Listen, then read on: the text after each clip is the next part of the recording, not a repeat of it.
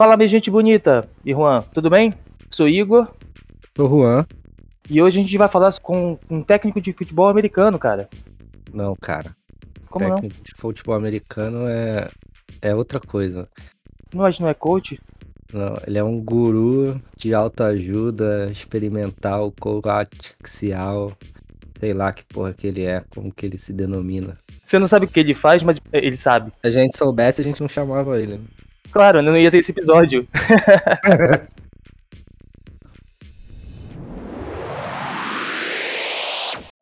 Sou Vitor Araújo, tenho que me apresentar aí para esses camaradas. Sou torcedor do Fluminense. Com certeza, se eu fosse técnico do Fluminense, o Fluminense era o time que ganharia mais. Eu motivaria o time a ser melhor do que os demais. É, então, o coach é basicamente isso. É esse tipo de coisa que a galera curte aí bastante, é polêmico. É, pessoal, tô começando a ficar com medo de terminar essa ligação e receber uma fatura para pagar. é basicamente o meu processo do personal trainer. O personal trainer da academia, o coach é de funções.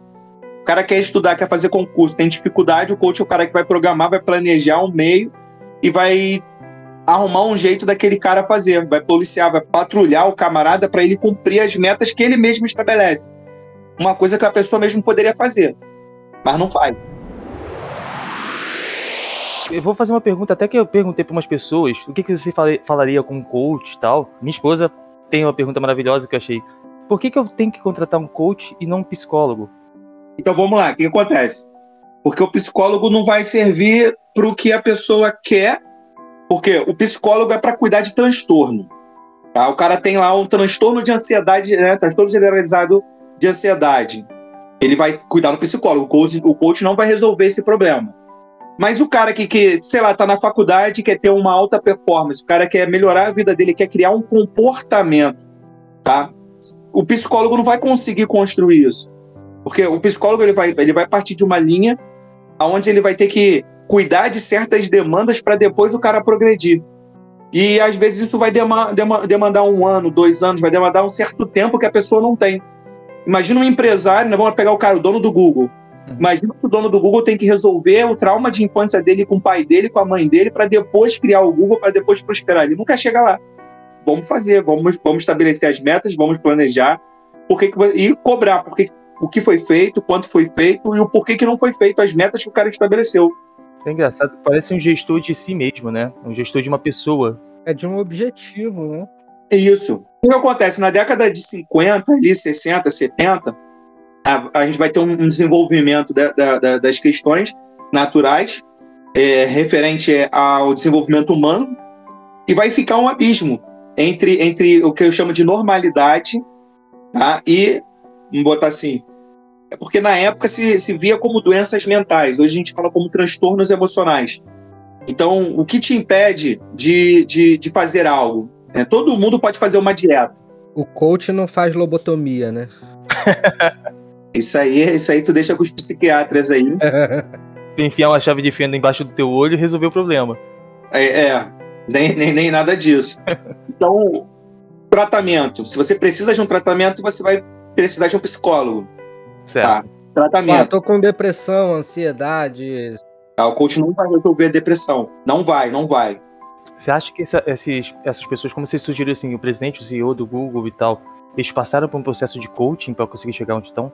O CEO do Google ele tem, ele tem um coaching.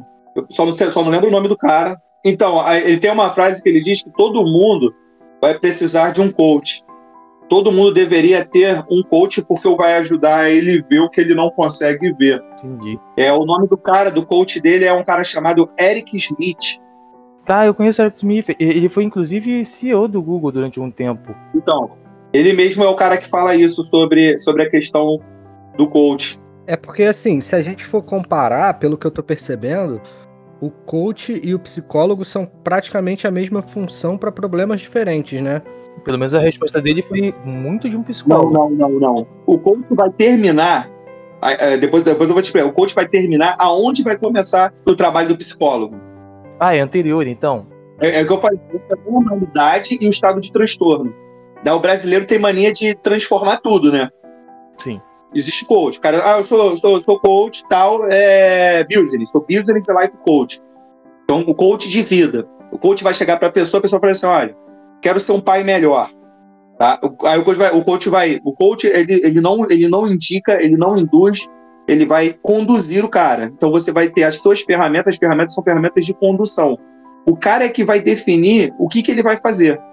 Quais são os passos, quais são as situações. Você vai usar as ferramentas é, é, para ele avaliar e buscar ter a, a ação mais efetiva, porque a maioria a gente age, a gente vai lá e age. Tipo, ah, por exemplo, uh, você vai lá e quer comprar um carro. Você vai lá, olha o carro, escolhe o carro, mas você não verifica tudo ao redor da compra de um carro. Sim. Por que você vai comprar esse carro?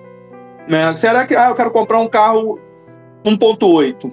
Por que o cara quer comprar um carro 1.8? Será que o carro 1.8 é o melhor para ele comprar? Vai atender todas as necessidades? O que, que ele ganha, o que ele perde? Aí tu bota o cara para pegar no papel, são ferramentas simples, pega um papel, anota aí tudo que tu acha que tu vai ganhar comprando um carro 1.8 e o que, e o que, que tu vai perder. E aí o cara vai decidir se ele tem mais ganhos ou mais perdas. Aí decide qual é a melhor função para ele.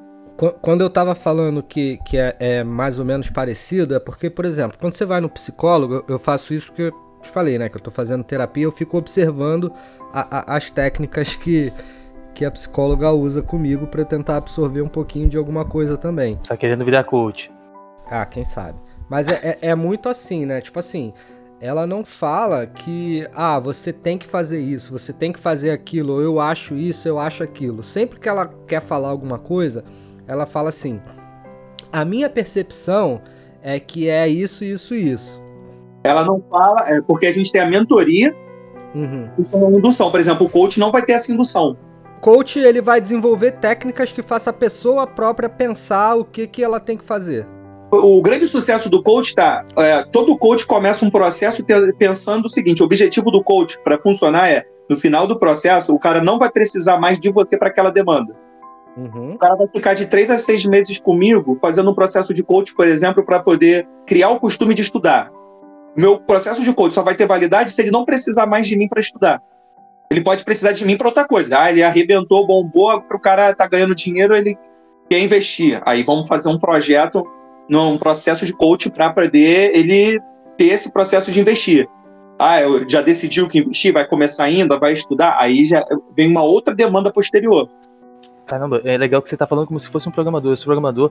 Parece que eu sou coach de software, sabe? Você está falando de demanda, de projeto e então, coisas é assim. O coach veio associado com a programação neurolinguística. Hum. É um nome comercial, mas o nome de programação seria isso. Sim. Lembrando que, na verdade, não há uma programação neurolinguística, né? Isso aí é só um nome comercial. A, a programação ela é feita por repetição, como você aprende qualquer coisa. Você vai para academia. Se você for para academia há muito tempo, você fica dois, três dias sem ir, você sente falta. O cara tá no podcast tem que, sei lá, 15 minutos e eu já tô querendo um coach. É foda, né, cara? Eu já tô, eu já tô pensando também. Eu falei, porra, quando, quando eu terminar esse papo, eu vou falar com ele pra, pra, pra pedir um, um coach aí, cara, fazer um orçamento.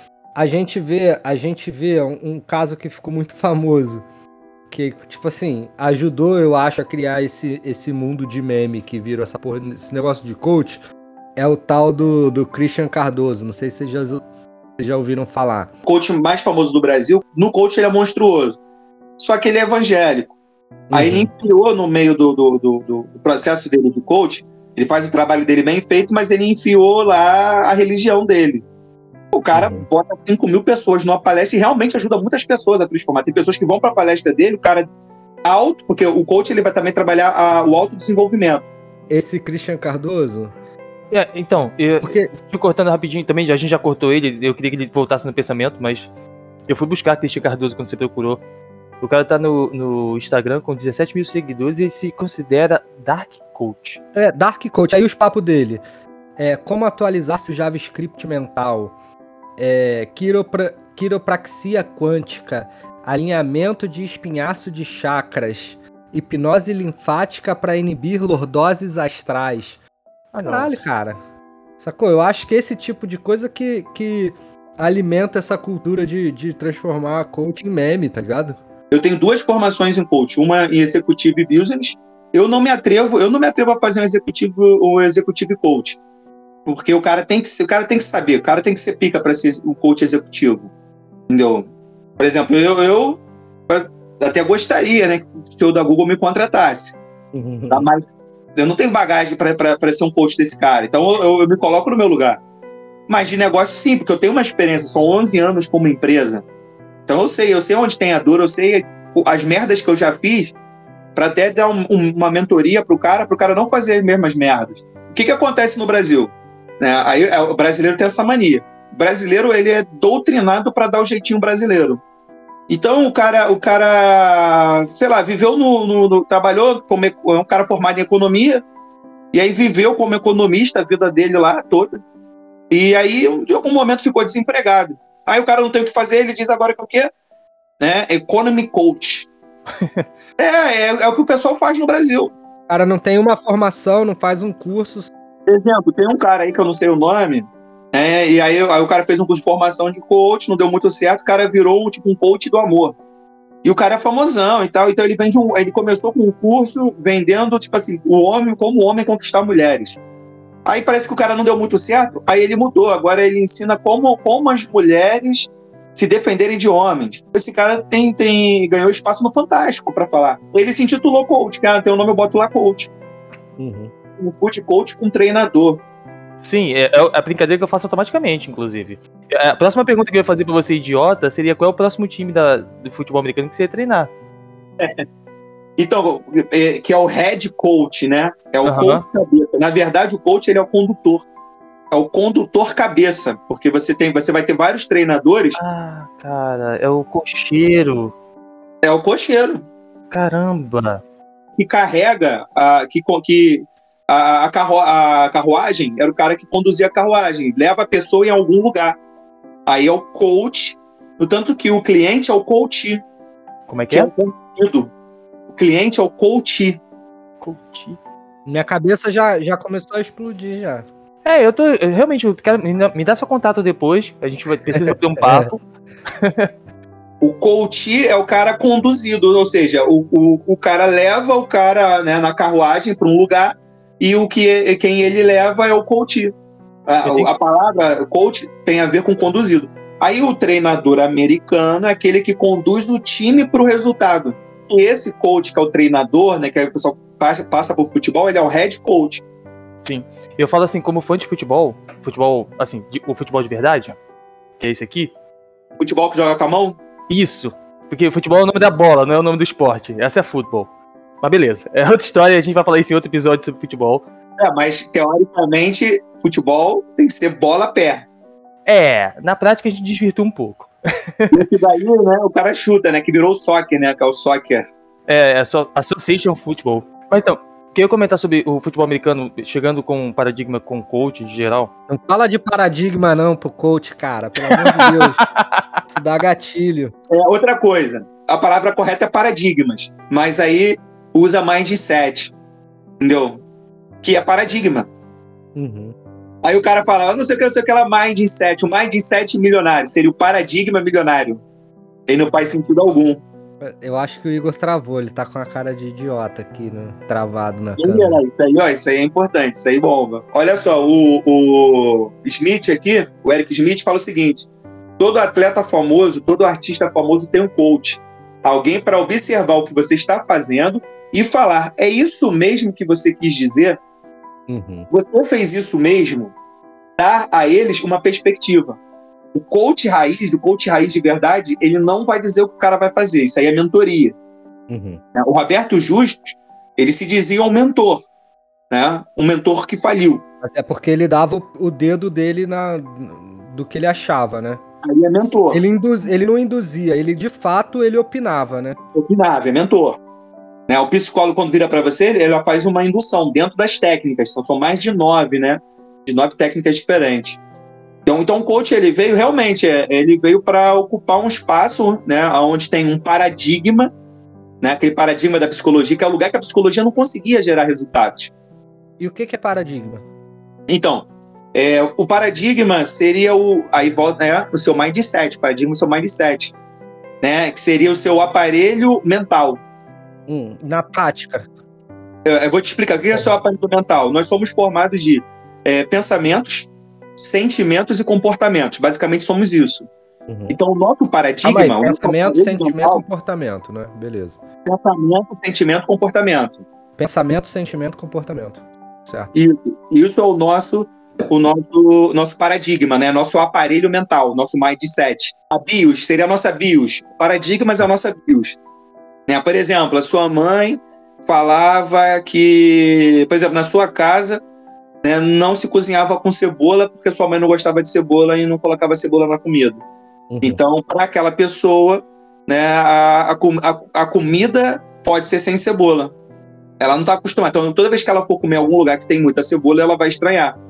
E vai achar a comida ruim. Não necessariamente que a comida seja ruim. Né? Teoricamente, a comida com cebola é melhor do que a comida sem cebola. Mas na, na, na, no paradigma daquela pessoa, dentro do paradigma daquela pessoa, aquilo ali é aceitável. Ou é estranho, né? E, e, nesse caso, primitivo não seria primitivo de. Que a gente usa muito o termo primitivo para quando uma coisa ainda não está evoluída, né? Mas nesse caso, primitivo está associado mais a quando uma coisa está inicial, né? Em fase inicial, que é, que é tipo assim, como tu falou. É, a, a, gente, a gente vai crescer como criança, né? Então a gente já nasce né, programado. Já nasce programado. Tá? Que programação é essa? Essa programação é genética. Uhum. Então, nós, nós já nascemos com determinadas predisposições a determinadas coisas. Geneticamente, você está dizendo? A gente. Geneticamente. Entendeu? Você já nasce, você já nasce. Tipo assim, uma criança já, já nasce mais manhosa, né, com uma predisposição a, a, a, a ser mais. É, a, a precisar de mais alimento, a mamar mais. Entendeu? Ela já, nasce, ela já nasce de uma maneira. E a criança vai fazer isso o tempo todo. A criança, até basicamente seus 5 anos, ela é id. Total. É o quê? Id. Id. Id, id ego e superego. Ok, vamos lá. Vamos começar em definição de palavras agora. É, já começou a entrar na psicologia aí. No... É, eu não entendi nada. No, no Édipo, né? Não, o Édipo já é mais, é, já é mais à frente, né? O que acontece? A nossa mente ela é dividida em id, ego e superego. Uhum. O id é a busca pelo prazer, é o nosso instinto, a nossa, a nossa parte mais primitiva. Entendeu? É o id que vai nos, no, no, nos manter é, é, vivo no, nos primeiros momentos. É o instinto.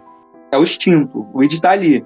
Isso tem alguma coisa a ver com, com idiota? Não, né? Provavelmente não, sim. Não, né? não. Ah, porque quem sabe a gente já não a, a, aproveitava para entender o, o, a origem da palavra. Mas enfim, desculpa, segue aí. É, basicamente não, não, não tem. Tem assim as piadinhas que o pessoal faz, né? Entendeu? Tipo, tem aquele filme, né? O de, Deb e Lloyd. Uhum. E tem também o It e o Ota. Eu e Igor. Idiota. Eu não sei quem é quem aqui. Inclusive tem um filme sobre isso, né? Com esse nome. É o filme que eu vou recomendar, nem vi, mas é o filme que eu vou recomendar no final, com certeza. Mas fala aí, é, é, o, o, esse é o, é o ID, que é o... Isso. É a predisposição. Esse você carrega pela vida toda. Uhum. Entendeu? Sabe? Vou pegar um caso né, bem, bem, bem, bem relacional, né? Exemplo, é, chocolate, né? Vício por doce. Isso aí é desde criança, entendeu? Se, se, não, se não for controlado pelos pais, se não for, não for conduzido um processo pelos pais, a, aquela criança vai ter aquela propensão pro resto da vida a comer doce embestadamente. Sério? Isso. Mas é porque, tipo assim, é, eu acho que tem muito a ver também, porque, por exemplo, quando você é criança, o, o doce é um prazer, né? Ele libera várias paradas lá no cérebro também, que te faz sentir prazer. E é um prazer que, que toca onde? Dentro do id. Tudo que é, é prazer é it. Tudo que é muito íntimo, né? Muito primitivo. Agora eu entendi o conceito do primitivo nesse papo. Ah, tá. Hum, tô entendendo. Prazer, prazer, obtenção do prazer. Né? Obtenção do prazer. Id. Dá pra dizer que sexo tá nisso? Tá, com certeza. Porque também é uma parada muito. Gastar dinheiro, id total. Você entra numa loja e sai comprando um monte de coisa. E tu vai solucionar o quê? Provavelmente o Itaú vai ficar puto comigo. É, não, você, você sabe que eu fiz isso recentemente, né? Quando eu caí, quando eu tive aquela queda da moto lá, eu pensei assim, caralho, quase morri. E, e, porra, tem, tem um dinheiro que eu ia morrer sem gastar. Aí segunda-feira foi o Amazon Prime Day lá, eu falei, quer saber, vou gastar tudo que eu não gastei, tudo que eu tenho lá, eu vou gastar agora. Saí gastando, isso me fez feliz durante, tipo, 10 minutos, tá ligado? Enquanto eu tava comprando ali, eu tava feliz. Uma overdose de prazer que acaba rápido. É, eu tava felizão. Aí quando eu comprei, que eu, que eu fechei a conta, que eu falei, caralho, gastei dinheiro pra caralho que eu não podia. Ah, foda-se, agora já foi, sabe? Aí depois a gente gravou com a, com a UI UX dizendo como a Amazon induz a gente a comprar, né? É.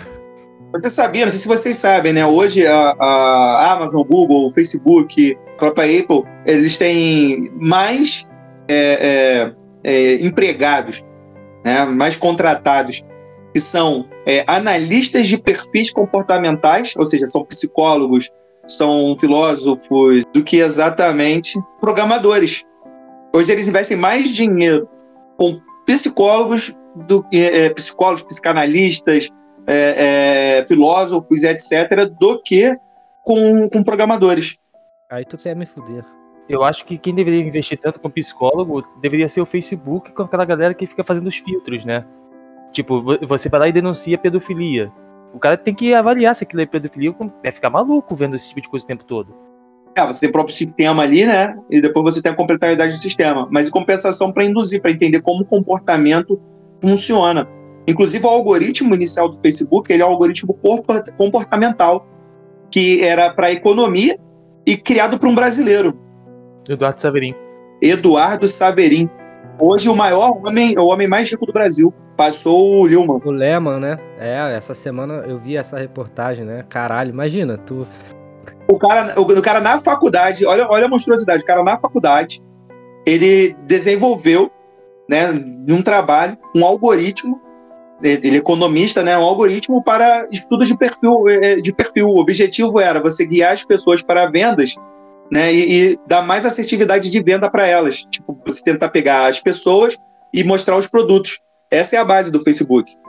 Talvez você nem sabe se você é, sobre a sua sexualidade. Às vezes você nem sabe se você é hétero, se você é homo, se você é bi, mas o Facebook sabe. um grupo de pessoas, elas tendem a pensar de maneira igual. Aí volta na questão do id. A criança ela começa a ver o mundo por ela. Ela é o pilar do mundo.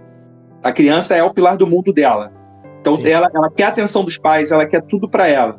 E se ela não consegue, ela vai arrumar, vai usar os mecanismos dela para conseguir. Exemplo, a pirraça. Chorar, espernear, tudo isso é o mecanismo dela conseguir o que ela quer. Uhum. Aí. Eu faço isso até hoje, uso essa técnica. Os pais eles têm que trabalhar para construir um superego forte, porque o superego é o, é, o, é, o, é o juiz. Então, são as regras. É por isso que as punições. Né, e aí, o pai, o pai tem que saber lidar com a punição, porque a banalização da punição ela chega um momento que ela perde a efetividade. E a criança vai entender que a dor, né, da mesma maneira que você é, comprou, ficou 10 minutos satisfeito e depois não resolveu o problema, a, a dor também, ela vai doer 10 minutos, depois chega um momento que ela para. Uhum. Aí ela entende que o prazer dela é passar a ser maior que a dor. E vira masoquista na vida adulta. De certo modo, sim. Só que existem várias maneiras de ser masoquista. O pai, né, ele não consegue ser um marido melhor porque ele, na verdade, está casado com a mãe.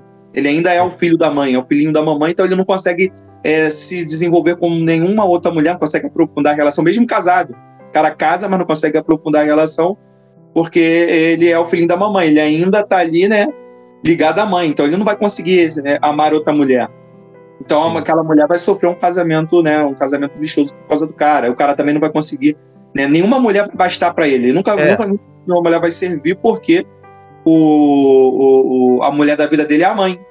É, não é culpa daquela mulher específica, né? Aí eu faço o link com o complexo de ético. Então aí o psicólogo, tá, o coach não vai resolver isso. O psicólogo uhum. vai resolver lá atrás Aí ele vai fazer todo o trabalho para chegar nesse ponto, fazer esse sentimento né, é, emergir, e a partir daí ele vai aplicar as ferramentas para tratar aquele cara. Só que isso aí, o tempo, às vezes durou um ano, dois anos, o cara viveu 30 anos de idade. Dos 30, ele viveu 25 nesse problema, repetindo esse padrão. Então ele não vai conseguir resolver isso rápido. Uhum. Aí o coach vai pegar e falar assim: pega no papel aí Descreve a mulher que você quer, desenha a mulher. O cara vai fazer um desenho todo feio. Cola isso, todo dia que você olhar, você planeja essa mulher. O cara vai chegar uma hora que ele vai começar a olhar a mulher. Ele vai começar a procurar aquela mulher. E aí você vai dizer o seguinte: olha, beleza, mas para essa mulher ter interesse por você, que tipo de cara você vai ser? Aí o cara vai pensar, vai programar, vai a maneira, ou seja, ele vai se mudar e aí ele passa a se tornar disponível para esse tipo de mulher. Em algum momento ele vai achar essa mulher. Uhum. Entendi. Por quê? Porque ele procura, ele está procurando a mulher, então ele passa pelo processo de se tornar disponível para esse tipo de mulher. E não ser como a maioria das pessoas fazem. Você está parado na esquina, pelo jeito que você para na esquina, você tem X, né? Sendo homem, você vai ter X mulheres disponíveis para você, X mulheres não disponíveis. Se você vai na não disponível, você vai tomar toco. Uhum. Se você uhum. ir na disponível, você pode falar a, a, a, bobeira que quiser, não precisa falar nada, vai dar certo. Mas isso já é pré-definido antes. É, também tem a autoconfiança da própria pessoa em fazer esse tipo de coisa. Mas independente da autoconfiança, é o padrão do comportamento. Sim, sim. Entendi. A maneira que você, por exemplo, mulher, a maneira que a mulher mete o cabelo, você já consegue pegar várias informações. Da forma que o homem coça o saco, você já, a mulher já sabe quem é. Já sabe, já sabe. Já sabe se o cara toma banho, não toma banho. Você tá com chato. É. Ah, não, gente, essa não. não, eu tô com duas coisas engasgadas. Eu queria voltar um pouco pro futebol americano, mas ainda queria continuar no papo do Ido. Então, entrou duas perguntas. Do Ido ou do, do, do Id, né? Id, Id. Ido pra mim é um idioma. É, o que eu ia falar é que ele até agora ele explicou o id e agora ele explicou o superego, né? Faltou um também. Exato, é, essa é o. Superego são as regras, né? É, é, seria o juiz, né? É o pai a regra é, é de tirar do conforto? Não necessariamente, né? A, a, a, a regra, a, a, regra serve para te dar limite, no caso, né? Sim. Eu acho que se eu tô numa situação de conforto, pessoas falam assim, ah, sai da sua zona de conforto, eu falo, pra quê? Tá tão legal, tá confortável. Então, o problema é esse, é porque a, a, às vezes a tua zona de conforto é ruim. É assim que funciona no, no, no, na vida débil da pessoa. Tipo uma depressão, né? Você tá numa zona de conforto, entre aspas, mas você tá evitando muita coisa. Não, mas aí a depressão é um transtorno, é diferente, é um desequilíbrio, é uma perturbação é, excessiva. Então ela não entraria. Seria basicamente o seguinte: zona de conforto. É, você é, você é uma, uma microempresa e aí você tem um rendimento de 30 mil reais por mês. Então você paga as suas contas, você está ali e tal, e vai repetindo aquilo. Sua zona de conforto. Você já está acostumado com os clientes, você já está acostumado com, com, com, o teu público-alvo. Sabe entendeu? fazer o que você faz. Por exemplo, vou pegar uma zona de conforto maneira. Tem o bar, eu esqueci o nome, acho que é o, é, um, é, é, é o garage. O, não tem, não tem atendimento, né? O bar ele é um sucesso por não ter atendimento. O cara vai lá, tu paga, o cara fala, pega lá na geladeira lá a cerveja. É. Entendeu? Aí tu, tu, cadê, cadê o negócio? O cara se vira, pô, não trouxe o teu, o teu abridor de garrafa, não? Ah, então abre com dente. O garçom fala isso pra você no garage. é a marca do lugar. Nunca ouviu falar do garage? O Roman conhece, né? É lá na rua Ceará, lá no centro do Rio, do lado da VM. Nunca fui lá não, hein, gente. Cara, eu não tenho nenhuma ideia desse lugar. As pessoas procuram a experiência de serem contratadas. O cara ali tá na zona de conforto dele. Então, para ele, ele sabe que o público tá ali, então ele não precisa se preocupar muito. Mas vai ter muito lucro? Né? Não, se ele quiser crescer, se ele quiser evoluir, ele vai ter que mudar, ele vai ter que passar pelo processo. Então, ele vai ter que ter novos garçons, ele vai ter que ter uma nova roupagem. Então, às vezes, sair o cara dali. Tá querendo isso, sair da zona de conforto. Às vezes a zona de conforto é, é o problema da pessoa. Quer passar no concurso público, ele quer ter a estabilidade, quer ter o dinheiro. Mas tem todo um, todo um, um, um paradigma de comportamento de ser funcionário público. Sim. Aí o cara, o cara quer, mas para completar o processo, para fazer todo o processo. Vagabundo! eu trabalhei duas vezes em empresas públicas, mas eu fui terceirizado nas duas. E pro meu perfil eu achei uma bosta. Sendo bem sincero. Ah, cara, pra mim não funciona não. Pra o, tu também não, né, Vitor? ah, no, caso, não é, no, no, caso do meu, do meu paradigma, né? Porque eu, eu, eu, fiquei durante uma parte da minha vida sem paradigma. Eu achei o meu paradigma de uma maneira errada. É, é, aí é, onde entra as ferramentas de coach. Era uma ferramenta simples né, no curso, e o, o curso era a minha primeira profissão. Você tinha que se inscrever para a sua primeira profissão. Né, e eu fiz errado porque eu botei na minha primeira profissão como se fosse algo como se fosse arquitetura e engenharia, porque eu fazia curso técnico em edificações, então eu achei que tinha alguma coisa a ver com isso. Na verdade, não, é a sua primeira profissão infantil. A sua primeira profissão infantil é basicamente o que você, como criança, ou seja, despido de qualquer conhecimento, de qualquer situação, de qualquer interferência externa, o que te agradaria. Entendeu? E aí eu fiz errado né, a, a, a tarefa. E aí um dia conversando com a minha mãe, minha mãe lembrou que eu, quando era novo, eu fui coroinha da igreja católica, eu queria ser padre. Aí que eu fui entender o que, que era aquela, aquela ferramenta. Né? Porque, na verdade, não se trata de você ser o padre, de ter atividade de padre. Se trata de você estar em pé, falando para pessoas, né, para pessoas, as pessoas te ouvirem, e você está ali é, entregando uma transformação para as pessoas, as pessoas saírem dali achando que a vida delas vai ser melhor. Então, de, de alguma maneira, como a minha vida eu tive uma série de escolhas inconscientes, em algum momento, ser professor pareceu com o que eu queria, embora não fosse exatamente o que eu queria. E, e o emprego público tem algo que, que atrapalha, porque eu cheguei num momento em que eu não conseguia ir mais para enrolar. Uhum. E o, o, o, esquema do professor público é esse, né? É, é, é, difícil falar isso, mas a realidade é, pelo menos metade dos professores de, do, do, do, do, ensino público não trabalha. E eu trabalhando, entendeu? Querendo dar aula, querendo fazer questão, querendo que os alunos entendessem que aquilo ali ele precisaria dar um resultado. Uhum.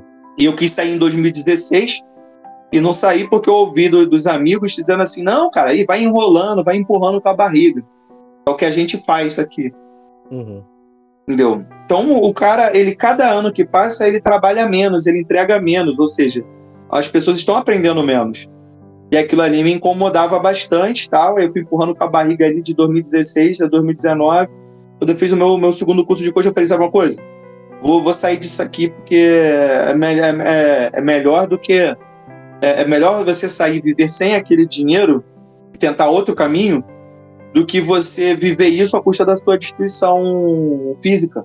É, é foda, cara, porque ao mesmo tempo o pessoal te, tu, tu, sofre também duas vezes, né? Porque teu psicológico também fica meio fudido com todo mundo falando assim, caralho, tu tá largando uma estabilidade do emprego público, porra, pra, pra, pra viver uma aventura, não sei o quê.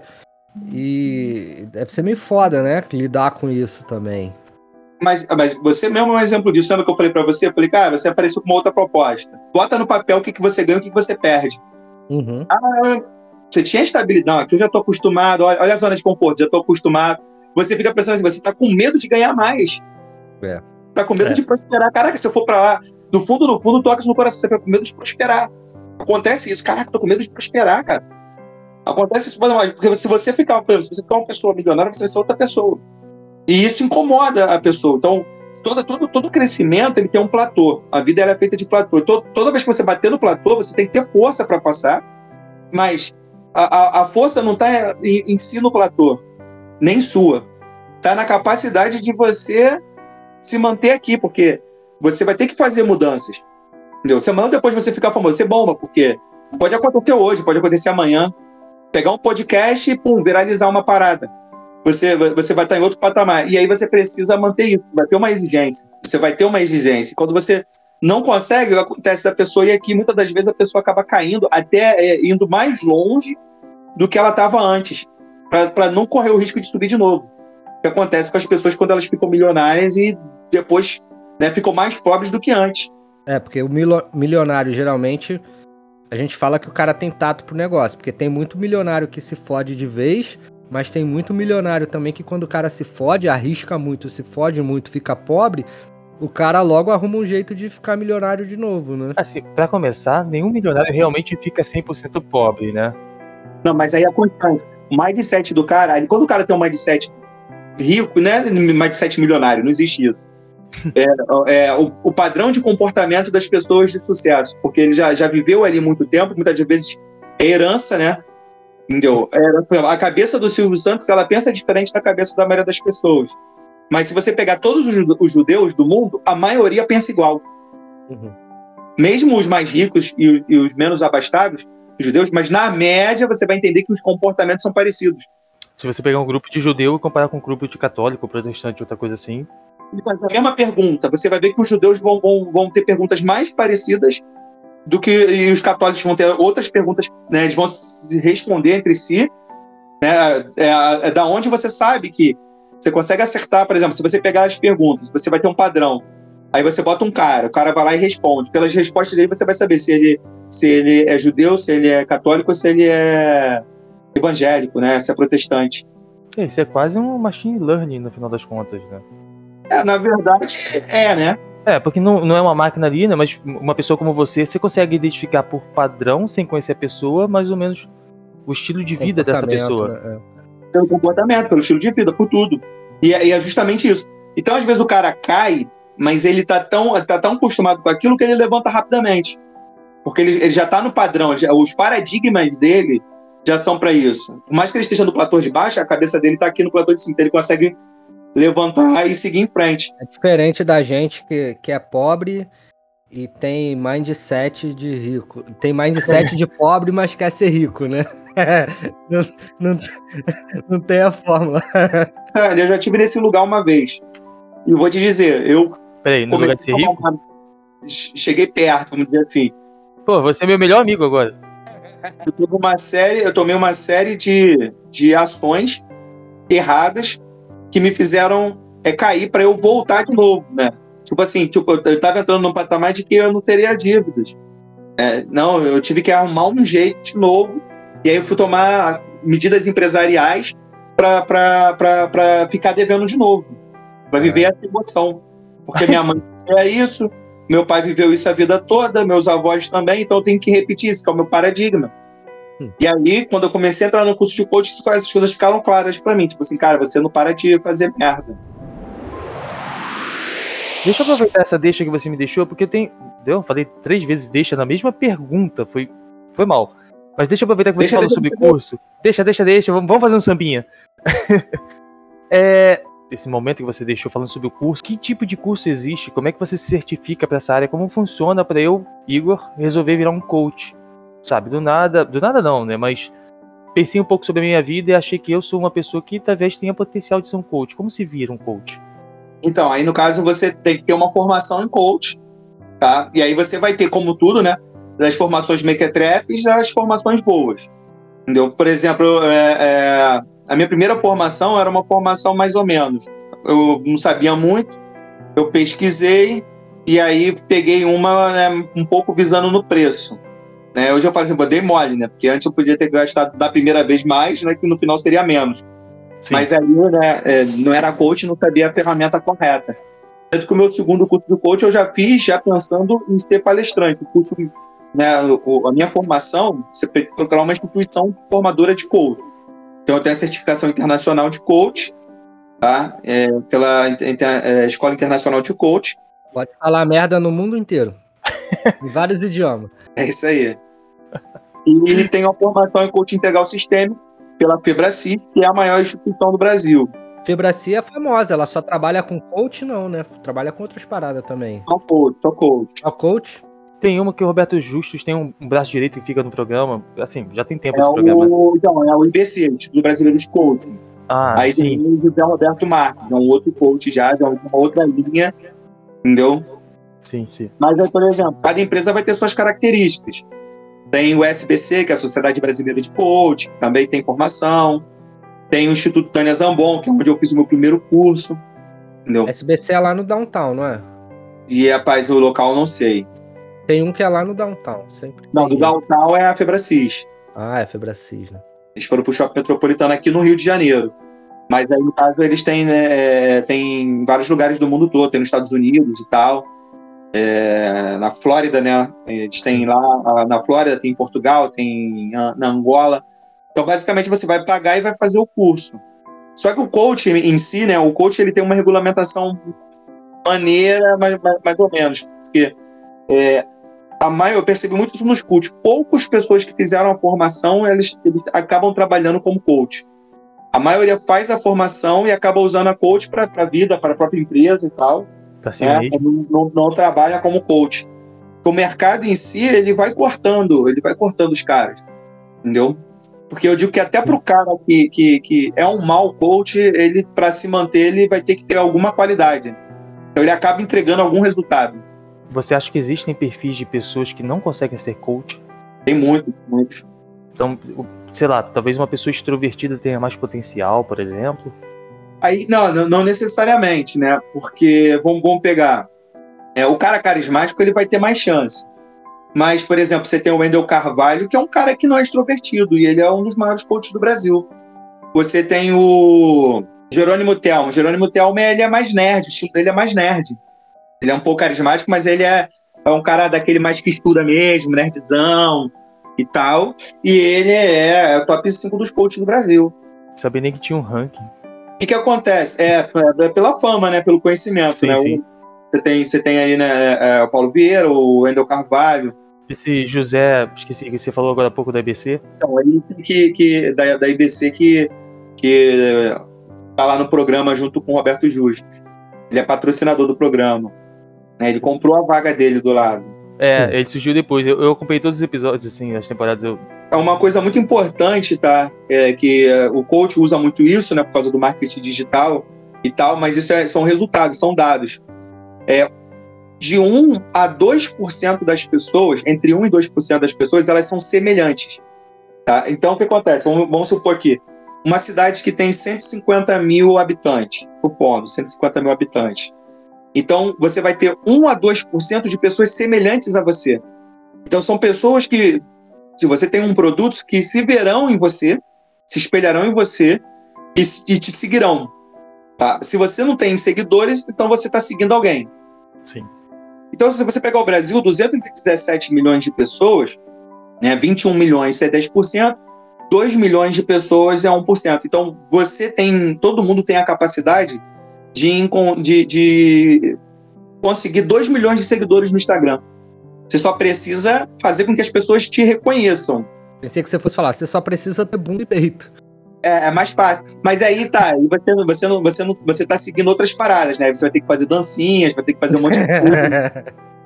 e não necessariamente que essa mulher vai vender nada pro público dela, a não ser que ela venda fotos, é, venda o, o, o, o, o private dela lá, né? é. Antes de dar a bola pro Juan, eu queria continuar a parada do futebol. Eu vou editar essa porra de novo. Mas assim, o meu pensamento é o seguinte: existe realmente no futebol americano o head coach, que é o exemplo que você deu. Mas existem outros coaches lá dentro. Tem um coach do time de ataque, coach do time dos especialistas, o coach do time de defesa. Existem vários coaches. E pela sua explicação que você falou há pouco tempo, o que deu para entender é que todo mundo é um pouco de coach. Porque, por exemplo, pais estão ali ensinando as crianças a serem pessoas melhores. Pelo menos é o objetivo. Conduzindo. Conduzindo. Isso já é um tipo de coaching, né? Então todo mundo tem algo problema é que é um negócio aleatório e às vezes conduz errado. Exemplo, o mundo hoje é um. O pai tá falando coisa da, né, do que ele aprendeu com o pai dele lá na década de 80 e 70. Então, metade das coisas que o pai vai falar é bosta. Então, metade dos que o pai vai falar tá errado, porque não condiz com a, com a realidade atual. Você tem uma profissão também que vai se adaptando, né? Porque. videogame é destruir a televisão. É, também. Entendeu? Hoje o pai não pode criticar um filho sobre o videogame, que um moleque hoje de 10, 14 anos de idade pode estar sustentando a casa com videogame. Tá ganhando dinheiro pra caralho jogando Free Fire. O meu com 5 anos já tá trocando jogos sozinho. Entendeu? É, hoje em dia, antigamente os pais, né, a, a criança gostava de falar e tal, para falar assim, ah, essa criança é muito palhaça, então ia criticando a criança. Sim. Então a criança, ela sendo negada pelos pais, ela entrava num processo de, de exclusão daquela, daquele, daquele talento. Hoje é, em dia eu não posso fazer isso, porque a criança pode virar um comediante stand-up. Não, não, pelo amor de Deus. Então, os pais falam muitas besteiras. Os pais criam, criam mindsets ruins, né? Criam paradigmas ruins. Os filhos sempre fizeram isso. Por isso que sempre o filho, quando entrar na adolescência, ele vai começar a questionar os pais. Porque ele já vai estar com os paradigmas dele formados. Uhum. Ele vai, vai querer obter o prazer dele e os pais são os controladores de prazer, depois são os professores né, na, na escola. São os limitadores. É, independente que você se case, talvez você continue levando isso pro casamento e tal, e trabalho. Vira um ciclo sem fim, né? E o Vigote que chama de ZDP, né? Zona de Desenvolvimento Proximal. É como se fosse cascas de cebolas. Então você vai sendo construído internamente, e aí você vai sendo moldado pela sua família, depois pela comunidade, pela escola, pela igreja, e você vai sendo moldado pela sociedade para responder de uma determinada maneira e, se possível, se manter no mesmo lugar. É, não, isso tem vários desdobramentos, né? É, desde. Assim, eu vou contar uma história rapidinho.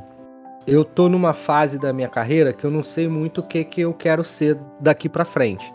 E aí eu conversei com, com uma pessoa que trabalha comigo e ela falou que ela fez um coach e o coach sugeriu um livro para ela, que é esse aqui que eu, que eu falei até um pouco mais cedo, que é do Don Clifton, que é um estudo que ele fez. O nome do livro é Descubra seus pontos fortes 2.0. Eu vou indicar ele mais para frente também.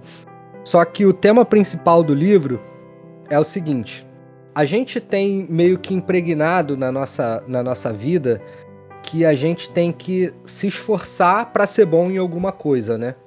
Só que nem sempre isso tá tão correto, né?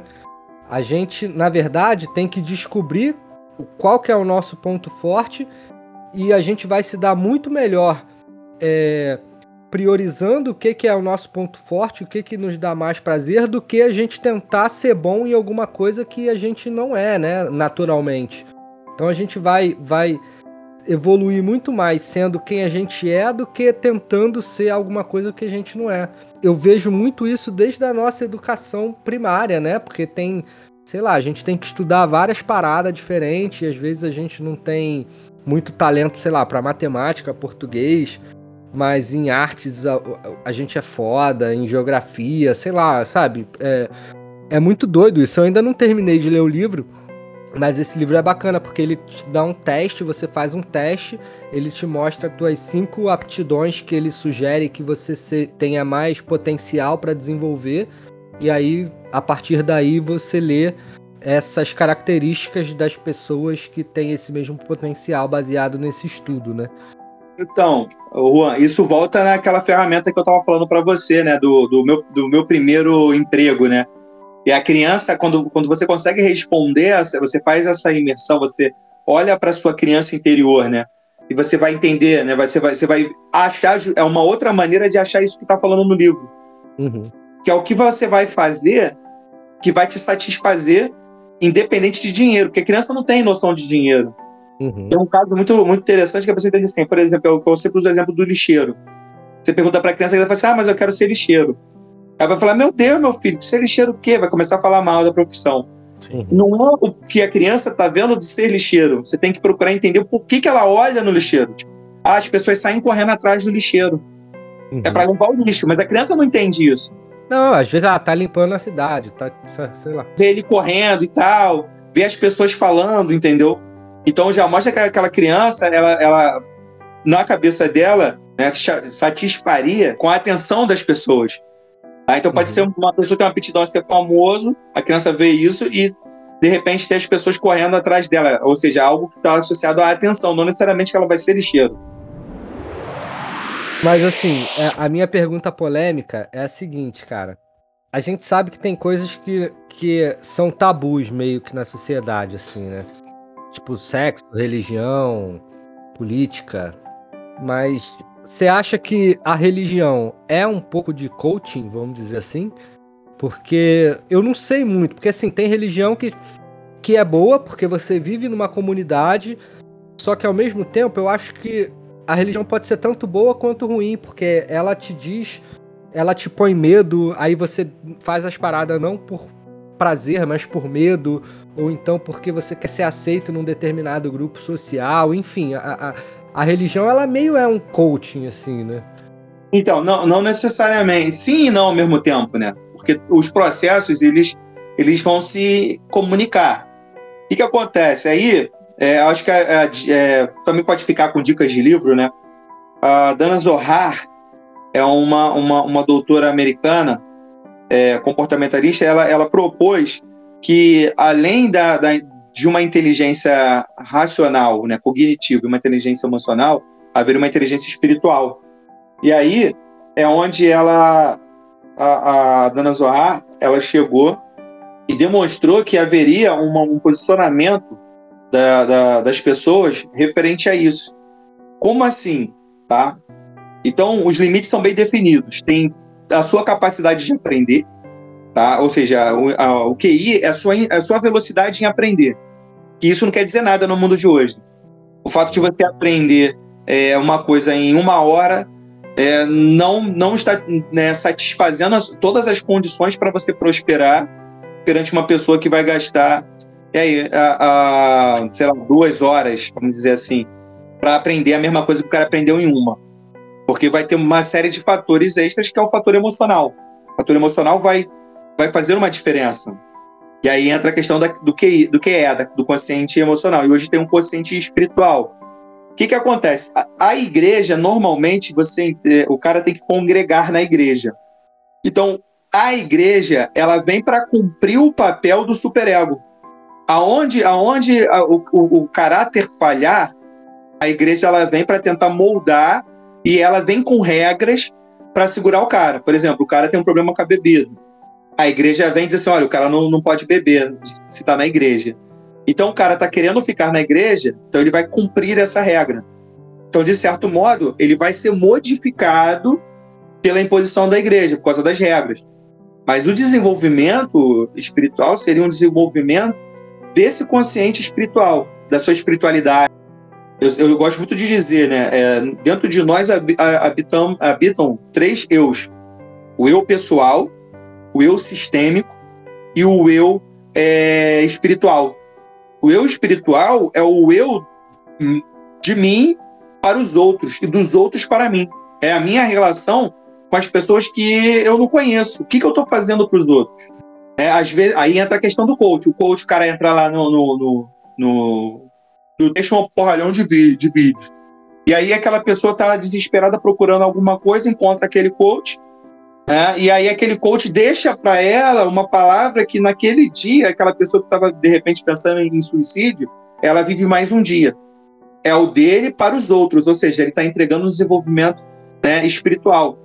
É, e aí o eu sistêmico é o nós, né? É a gente com as pessoas que a gente interage, com a nossa família, é, na nossa escola, no nosso trabalho. E tem um eu pessoal que sou eu comigo mesmo. O problema é que a maioria das pessoas ela tem um problema com o eu pessoal é, a gente tende a mascarar o eu pessoal né, justamente por causa da sociedade. Aquela história de você fica sozinho com seus demônios. Sozinho com seus demônios. Tem um livro, né, já estou dando várias dicas aí, é só no final. É o Cavaleiro né, Preso na Armadura. Entendeu?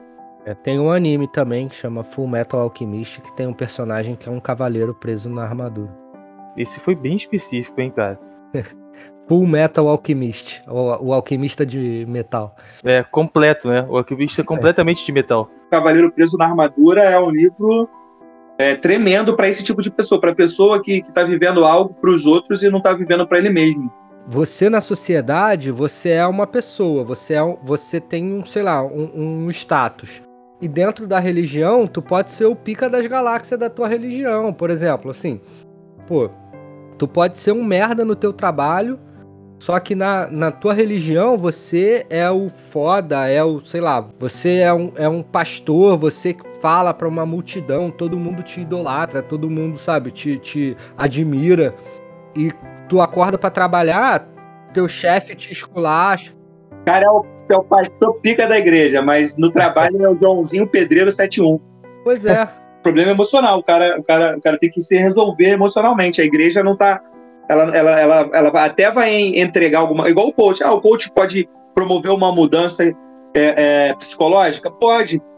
Mas você pode fazer isso sozinho. Você pode comprar um livro e resolver isso com um livro. E o livro te, te dá um pensamento. Aí, ó, a partir do momento que você muda de pensamento, você produz um sentimento novo em relação a alguma coisa. E aí você começa a fazer, começa a agir, né, começa a se comportar né, é, associado com aquele sentimento. É muito doido, porque assim, eu tô ouvindo há um tempão você falando e explicando muita coisa legal, é, mas várias vezes eu faço paralelos com psicologia, sabe? ou com algum tipo de distúrbio, porque assim, dá, me dá a entender de que vários distúrbios, ansiedade ou, ou síndrome de pânico, outras coisas assim, não são exatamente distúrbios, dependendo do caso da pessoa, do grau que a pessoa esteja nisso. Parece que é só uma desconfiança da pessoa com ela própria.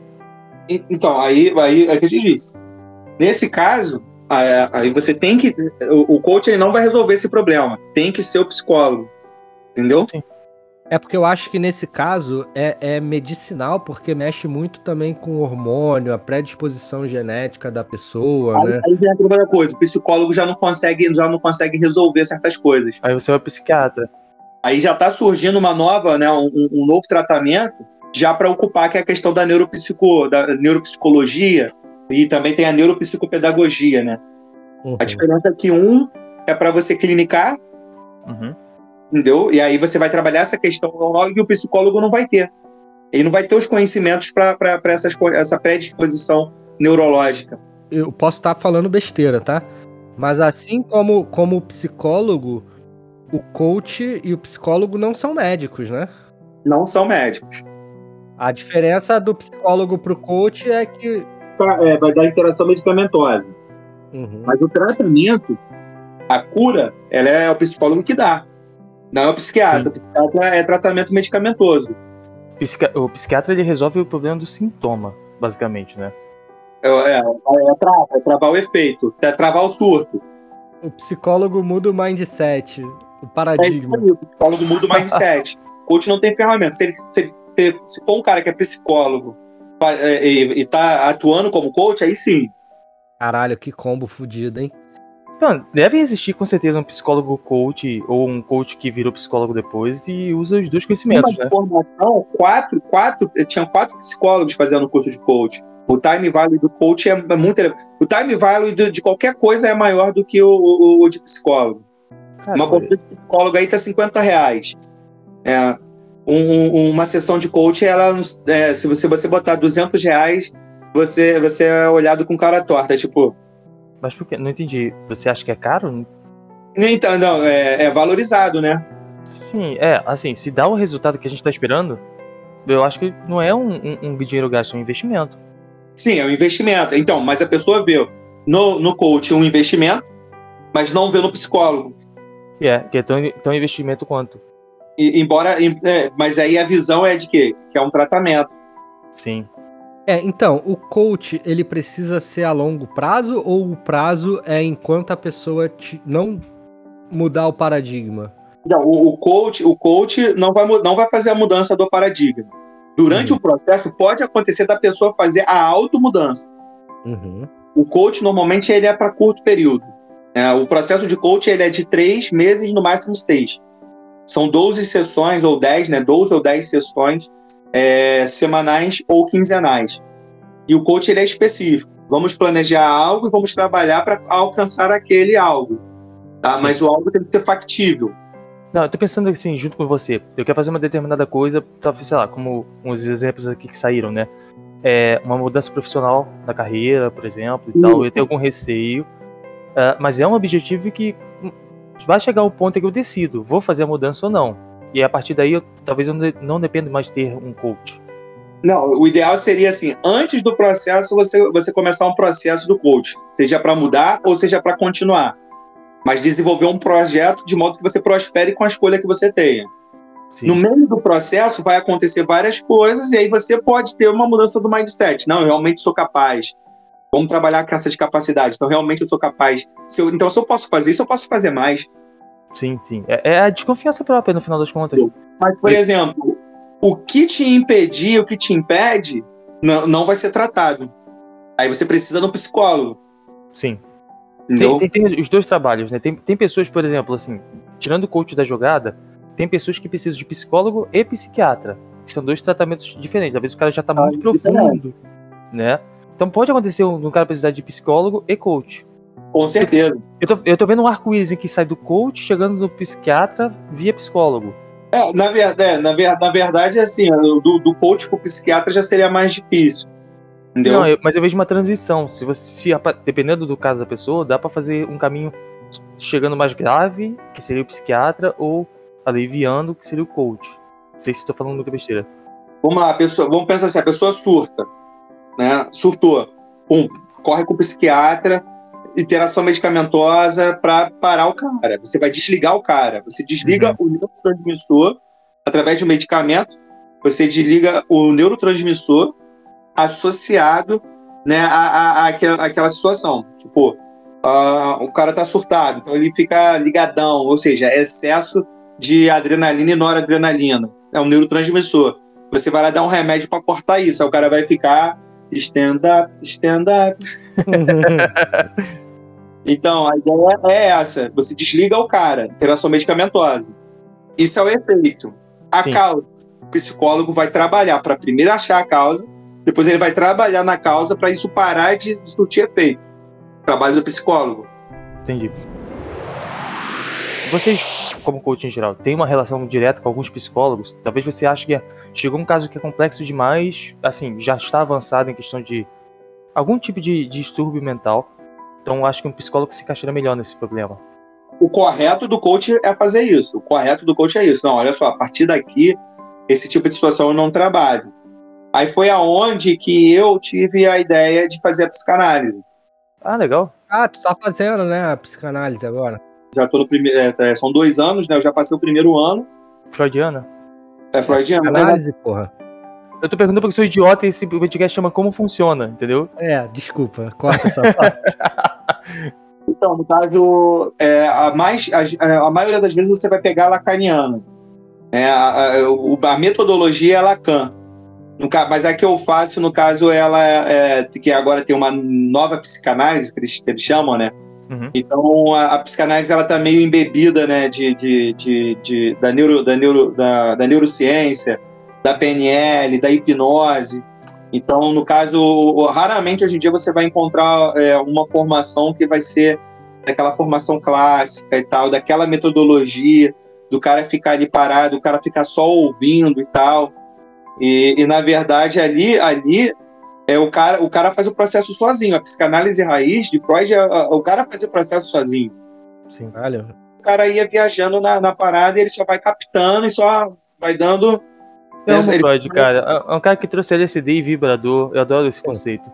Tu, tu falou de, de hipnose, cara. Eu não acredito. Hipnose é um bagulho real mesmo? Existe? Funciona? Pô, é real e reconhecido cientificamente. Cientificamente? Isso, a hipnose é ericksoniana, né? Erickson escreveu na década de 70 e tal, e hoje a hipnose ela, ela, ela é uma, uma ciência. Caralho, cara. Que doideira. A, a, e, a, porque assim, o fundamento da hipnose, tá? Isso é a hipnose é, ericksoniana. É daquela empresa de celular, né? Sony Ericsson. Não. Não. Não pode ser. Cara, a gente já te prendeu muito. Eu tenho uma última aqui para poder fazer, para poder começar a fechar. Como é que você consegue chegar no seu público, sabe? Assim, qual é o seu público em primeiro lugar? o seu público é, são empresas, são pessoas, são empresários e tal. E como você se vende, como esse público encontra você? Você bota no, no LX, sou coach e vambora? Não, então, é, no caso, tenho deixar um bizu aqui, né? Esse bizu serve para tudo. É, já, já consegui clientes através de um aplicativo chamado Get Ninjas. Só que esse é um aplicativo que você tem que investir, né? Você investe um dinheiro e você compra leads quentes. E aí você pega a pessoa ali e tenta desenrolar para poder para poder fechar o processo.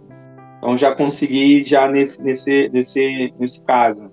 E internet, né? Eu trabalho com Facebook ADS.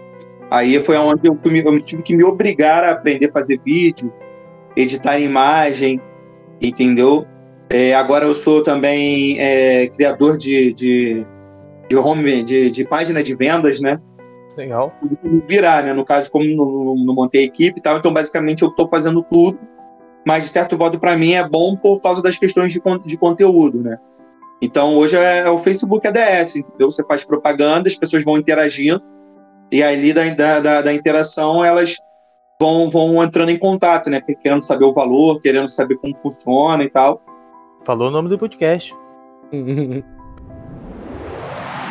Ô Vitor, eu não sei se tu tem alguma história, tipo, muito foda, muito engraçada, ou alguma coisa que explodiu tua cabeça desde que tu começou a, a dar coach, ou alguém burro pra caralho que tu teve que, que dar coach e o cara não, não aprendeu de qualquer forma. Tem alguma história assim que vale a pena ser contada de, de desse processo de coach, mentoria? Eu, tenho, tenho, que, tenho que lembrar, é porque normalmente, engraçado, né? Engraçado. Alguma história peculiar. Alguém te fez um pedido estranho? Não, isso aí nunca aconteceu. Não, não, Tipo assim, porque o meu público, basicamente, eu, eu, é, eu tenho um público mais feminino do que masculino. Hum. Entendeu? Legal. Principalmente porque hoje eu também trabalho com, com constelação sistêmica, né? Constelação familiar. Isso dá um outro podcast. Eu já ouvi falar sobre isso também, mas é um conceito muito legal, constelação. Eu tenho um público muito feminino. Hum. Né? Nessa trajetória de coach, assim, eu acho que a maior situação mesmo que eu tinha era minhas brigas, né? Com o pessoal, porque quando, quando eu vou fazer essa transição, o pessoal que eu lidava não, não, não achou muito maneiro. Então eram muitas críticas, né? Sei até quando eu também, quando eu fui para constelação, aí teve mais críticas ainda. Entendeu? Uma das piadas era o nome, né? O nome que eu inventei era uma piada, né? Hum. VH Coach. VH Coach é foda. Quando eu comecei com o coach, eu botei, né? A minha marca era essa, eu botei essa parada, VH Coach. Aí eu usava se escrevia nas paradas, não, VH Coach, VH Coach, essas Até hoje a gente chama ele de VH Coach. Foi engraçado. E deve ser foda que, tipo assim, cara, fui fuzileiro, fui professor, tudo do sistema público. Falei, ah, foda-se, vou largar a porra toda e vou. E vou ser coach, tá ligado? Mudou o mindset total. É, e foi assim, foi. E, mas inicialmente, né, no primeiro não foi. Eu só fui me descobrir no segundo curso, ou seja, demorei mais ou menos um ano dentro disso. Entendeu? É, o primeiro foi assim, né? Eu vi que eu fiz muita merda como, como empresa, que eu, eu não sabia nem como é que eu estava funcionando. Isso eu já estava com seis, é, 2010, 2018, já estava com oito anos de empresa. Entendeu? Aí tava ali, tipo assim, a coisa chegou num ponto que estagnou e não ia para lugar nenhum. E aí eu, eu queria entender isso que eu estava fazendo e tal. E aí depois eu descobri que eu, eu tava no patamar e eu realmente fiz de tudo para descer de patamar e voltar para minha zona de conforto. Uhum. Porque a minha empresa, ela não era só uma, uma empresa, ela, ela, ela, vive, ela ficou durante um tempo como meio de manutenção da minha unidade familiar. Era tipo assim, ela, ela na verdade era a razão de existência, ela não era uma empresa, era a razão de existência da minha família. Uhum. Então, enquanto a gente estava ali unido, estava legal. Uhum. Aí o meu, meu movimento de montar uma outra empresa e tal, e aí né, desunir a família fez com que as coisas dela começassem a dar errado, né, ou seja, não obter o resultado esperado, aí ficou uma dívida, é porque eu gastei o dinheiro que eu tinha, que eu não tinha, e não gerei o resultado que eu queria é, é, é, gerar achando que ia fazer aquilo. E tudo começa com né, é, é, um livro, né, mais um livro para indicar aí, que é o clássico, esse é o clássico, que é o Pai Rico, Pai Pobre. Minha trajetória começa com o Pai Rico, Pai Pobre. Cara, Juan, eu tô muito feliz com esse convidado, cara. Ele me ensinou muita coisa e eu quero contratar ele pra minha vida. Como é que a gente faz? É, não, o que que a gente vai falar pra, pra nossa mãe quando fala assim, mãe, entrevistei um coach, agora eu quero fazer coach. é, começou do nada assim, troquei duas horas de papo. Fala que você tá usando, tu tá usando droga, meu filho? Você não tá andando com esses caras aí do coach, não. não, é muito bom. Eu, eu, a gente vai entrar na parte agora de, de, dicas culturais. Eu já tinha separado um livro, minha própria dica um, um livro só, mas durante o episódio surgiram várias outras coisas. Sem querer, que o coach sabe. Vitor tem muito conhecimento sobre o assunto. Para mim, eu vou indicar um livro que eu também peguei do nada, sem entender o conceito, mas eu achei muito legal o título, então comecei a ler. Agora, entendendo o assunto, eu recomendo muito para que quem ouviu o episódio leia, que é a Sutil Arte de Ligar o Foda-se, que é um ótimo título. Esse, é. é. um ótimo título. Me, vende, me, me vendeu pelo título. Eu acho muito interessante o jeito que ele, ele assim, resumidamente, ele tenta passar, passar pra gente o jeito de, cara, tem coisas que você não precisa se importar. Se importa no que é importante para você. É, tipo, tem coisas que mesmo que você não se importar, tipo, não vai resolver, né? Você tem que é. meio que fazer o que tá no teu alcance. É, tem problemas assim, você realmente pode se importar, mas se você não tem a solução para aquilo, para que se importar? Uhum. Eu achei muito bom o conceito do a, livro. A, a minha psicóloga fala, né? O que não tá remediado, o que não tem remédio, remediado está, né? É, esse o conceito. e você, o que, que se indica? Cara, como eu falei aí no próprio episódio, tem um, um, livro que uma amiga me recomendou por causa de um coach que ela fez, que é o Descobrindo Seus Pontos Fortes 2.0, que é, em inglês ele é Strengths Finder 2.0, que é do Instituto Galoff junto com o Tom Rath, que é um livro baseado no, no estudo do, do Don Clifton, que é o pai da psicologia dos pontos fortes. Então ele desenvolveu um teste, na verdade o livro ele é todo baseado nesse teste para você descobrir os seus pontos fortes. E aí, a partir do momento que você descobre os seus pontos fortes, você lê no livro as análises de como desenvolver esses pontos, né? De quais são esses pontos e como desenvolver melhor esses pontos. que eu tô achando legal é que a gente tá falando dos livros que nós recomendamos na frente do coach com a câmera aberta, ele tá só sacudindo a cabeça. Vitor, por favor. Mas é o seguinte, eu recomendaria assim, qualquer um que queira se desenvolver para fazer a linhagem, ele tem que fazer a sequência que eu falei, né? Que é o Pense e Riqueza, Salomão, o Homem Mais Rico da Babilônia. Vou botar mais um livro extra, que seria o Mais Esperto que o Diabo, também do Napoleão Hill. E, por último, o Pai Rico, Pai Pobre. Né? Eu falei vários livros aí, mas eu acho que esses quatro aí, é, para a vida, é, se, eu, se eu quando tiver um filho, quando meu filho aprender a ler desde novinho, eu pum, vou, vou ler isso aí e faz resenha para papai. o Paulo Vieira, ele tem o um livro dele principal, que é o Poder da Ação, e ele tem, né? Ele fez uma parceria que tem o Poder da Ação para Crianças. Legal. Foi, foi, foi, uma jogada que ele, que ele, que ele teve, né? Junto lá com, com, com o Maurício de Souza, que vende o livro, né? Os pais compram para os filhos. E aí ele tenta ensinar ali as, as crianças a agir, né? Uhum. Entendeu? Então tem, tem, muita coisa assim e a gente não para para pensar nisso. E, indica os teus livros também, cara. E, fala aí. É, o meu livro é editora Wiclap. Você compra ele, ele vem, ele vem pre presencial, ele, ele é entregue na sua casa, né? Ele não tem venda presencial. É a sorte ou decisão, a teoria do caos. Onde eu falo de determinismo, né? Eu falo de que é determinismo social e baseado na teoria do caos dos campos morfogenéticos, eu apresento a, a solução, um caminho para que você possa entender e adquirir né, o real livre-arbítrio. O livre-arbítrio é você pensar, é o poder do pensamento. Né? Porque a ação sem pensamento, ou seja, um, um, um trem desgovernado, é apenas reação. E o tempo todo nós estamos reagindo às coisas. Então aí no caso e é um livro, um livro é maneiro, tá? Eu, eu o, o, livro ele é todo preto, com letras brancas e vermelhas. Hum. É, eu tô vendo o livro aqui, inclusive, ele tá muito barato, tem pra Kindle. Se você tiver pressa pra assistir, pra, pra ler, clica, chega na hora. Bem fácil de achar na Amazon, mas a gente vai deixar todos os links aqui embaixo e indicar pra todo mundo. É, mas a versão impressa dele é só na editora Wiclap. Wiclap. Né? Isso. Uniforme Índia, Charlie, Lima, Alfa Papa. O, o militar chegou. Hum. O militar chegou. Decisão, a teoria do Tem na Amazon mesmo, cara? Tem na Amazon ah. gringa, pelo menos, eu encontrei aqui. Tem, tá custando 2 dólares lá fora. Na Amazon tem. É, tem mesmo, Vitor Araújo, ó. É o e-book. Mas a versão da Amazon não tá completa, não. É, é tem mais páginas da Wiclap. É, da Wiclap tem 110 páginas. Não, lindo. A gente vai deixar os links aqui embaixo. Vitor, você quer deixar algum contato seu, uma arroba sua, pra gente te encontrar em algum lugar? É, tem o meu Instagram, né? Eu tô com um Instagram novo, porque o meu último Instagram ele foi hackeado. É, começando a fazer publicidade agora. Como é que é o novo Instagram? É arroba VHO Araújo. Vitor, muito obrigado, cara. Valeu pelo tempo. Desculpa esse monte de bobeira que a gente falou. Nada, tranquilo. Ele tá aí pra isso. Ele tem que me aturar, cara. Ele tem que me aturar, não tem essa não. Ninguém mandou ser amigo, né? É. O convite tá aí pra isso. Vou ver outros, hein? Você vai voltar.